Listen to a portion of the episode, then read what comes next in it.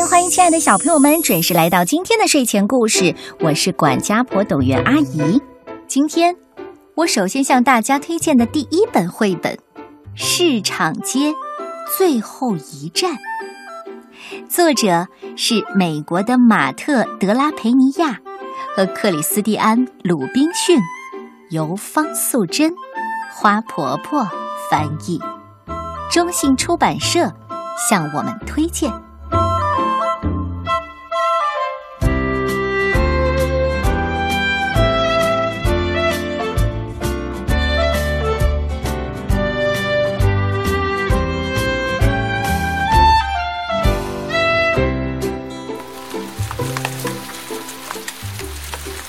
小杰推开教堂的大门，蹦蹦跳跳的下了台阶。外面的空气充满自由的感觉，也充满雨的气息。雨落在小杰的身上，衬衫变得斑斑点点。雨滴在小杰的鼻子上，咕噜着滑落了下来。小杰赶紧躲到奶奶的雨伞下，他问奶奶：“下这么大的雨，我们为什么还要等巴士？”奶奶没有直接回答他的问题，只是轻轻地说：“树也会口渴的。你没有看见那棵大树正在用吸管喝水吗？”小杰看了很久，但他并没有看到奶奶说的吸管呢。等车的时候，小杰看见雨滴聚集在花瓣上，看见雨水啪嗒啪嗒的打在附近一辆车子的挡风玻璃上。小杰的朋友科尔比爬进了那辆车，转头对小杰挥了挥手，然后就和他的爸爸开车走了。小杰问：“奶奶，为什么？”我们家没有车呢，哦，宝贝儿啊，我们为什么需要车呢？我们已经有一辆会喷火的巴士了，哦，还有司机丹尼斯先生，他总是为你表演好玩的魔术。我说的对吗？这时候，巴士嘎吱一声停在他们的面前，好像一位年迈的老人。他叹着气，松垮下来，悠悠晃晃的甩开了门。丹尼斯先生一边问，一边从小杰的耳朵后变出了一枚硬币。哟，瞧瞧，这是什么？他把它放在小杰的手心上。奶奶哈哈大笑起来，推着小杰走了进去。他们坐在右排最前面的座位上。对面的一位男士正在调吉他的弦，一位戴着头巾的老婆婆，手里抱着一只装了蝴蝶的罐子。奶奶热情地跟每个人打招呼，微笑着说：“啊，下午好，您好。”她让小杰也跟着这样做。小杰，记得打招呼。巴士缓缓地向前开动。走走停停，奶奶一边织毛衣，一边哼着歌。小杰又问奶奶：“为什么我们总是做完礼拜就要去那里？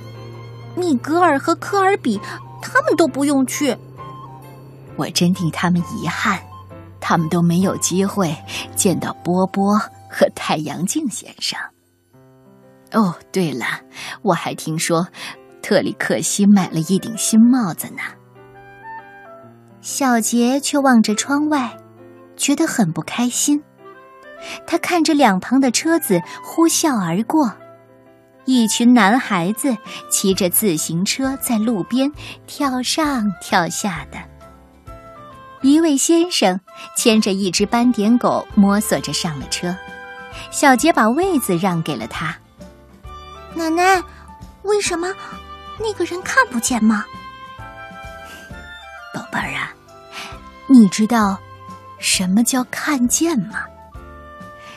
有些人他是用耳朵来看世界的，就在这时候，那位男士深深的吸了口气。嗯，呃，的确，鼻子也可以哦。哦，夫人，您今天擦的香水儿味道很高雅呢。奶奶紧紧的握了一下他的手，大声的、爽朗的笑了起来。接着，上来了两个大男孩，小杰的目光一直跟随他们走到巴士的后面。小杰说：“奶奶，我也好想要一个随身听，像他们那样的。”奶奶放下手里正在织的毛衣。你对面可就坐着一位演奏家呀。为什么你不问问他是否能为我们演奏一曲？还没等小杰开口呢，吉他手已经开始拨弄琴弦，唱起了歌。那位盲人先生自言自语道：“好好感受音乐的魔力吧。”奶奶也跟着闭上了眼。我喜欢闭着眼睛听。小杰和那只斑点狗也闭上了眼睛。黑暗中乘着音乐的翅膀，小杰仿佛离开了巴士，离开了这座繁忙的城市。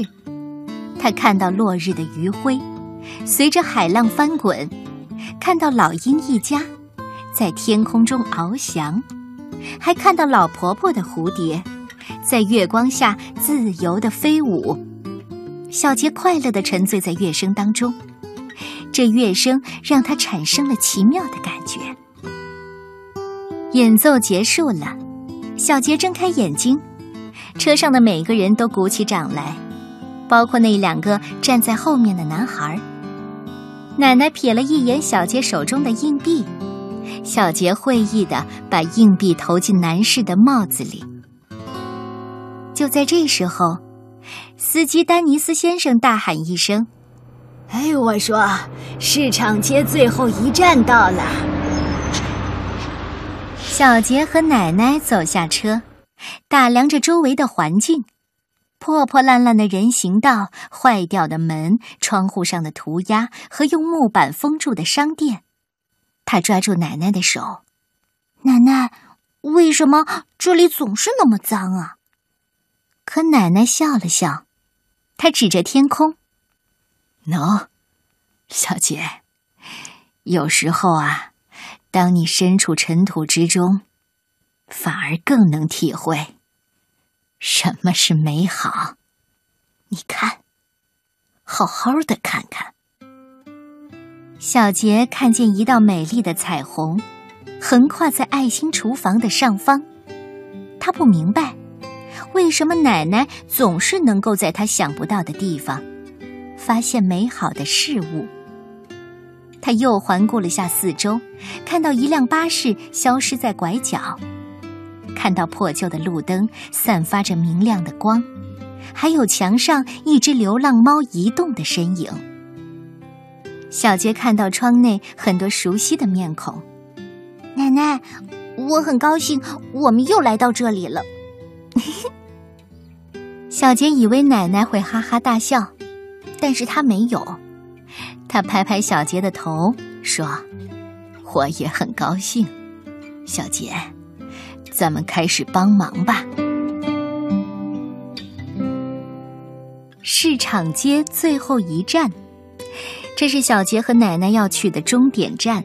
这个地方是给那些穷人和无家可归者开设的爱心厨房。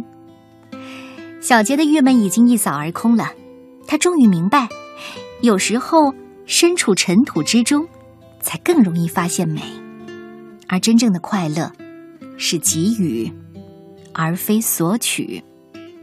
这个故事和作者马特·德拉培尼亚的一段经历有关。小的时候，他是在美国和墨西哥边界的工人阶级区长大的。小时候，他的爸爸每天早上五点起床，他的妈妈要想尽办法维持生计。他们拥有的从来不多，但是他们尽其所能认真的生活。所以，这个故事是要告诉我们：有时候，你如何看世界，是得有人教你。那个教你看世界的人，他是谁呢？